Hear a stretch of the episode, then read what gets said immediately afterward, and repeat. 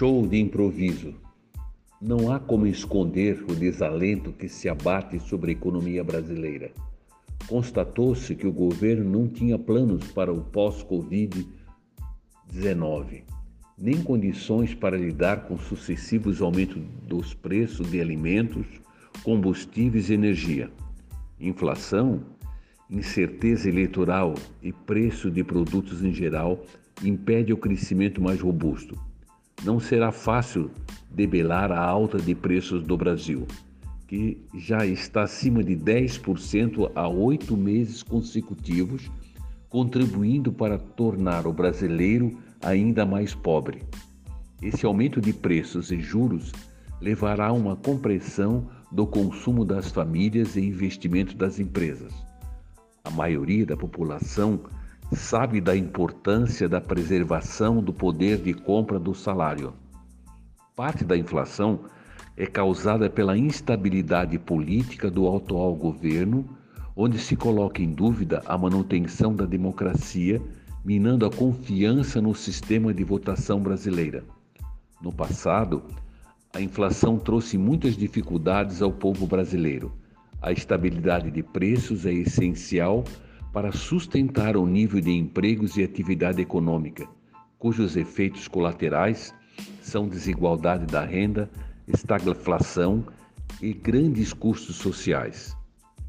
Outro lado, outro dado preocupante é a queda da taxa de investimentos que está aproximadamente em 18%, enquanto deveria estar em torno de 25% para criar condições de recuperar a infraestrutura e manter a competitividade.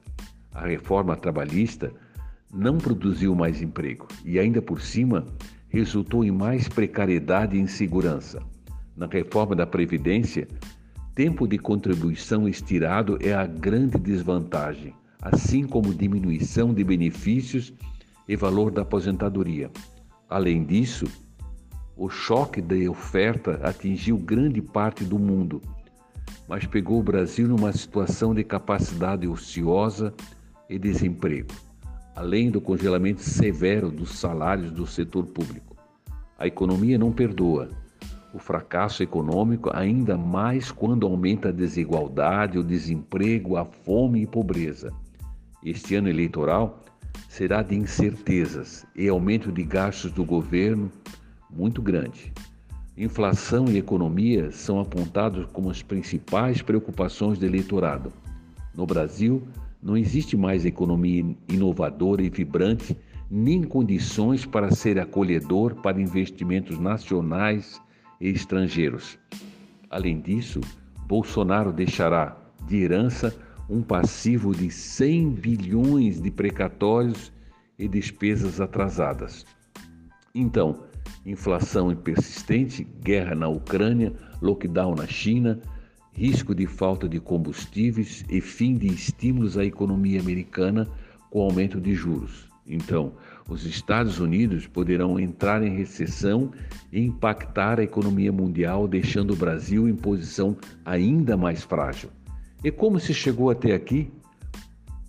Foi tudo um show de improviso raiva e ódio contra a visão voltada ao social e igualdade cegou grande parte da população que optou em eleger alguém sem condições de compreender as dificuldades na condução da nação complexa, o Brasil.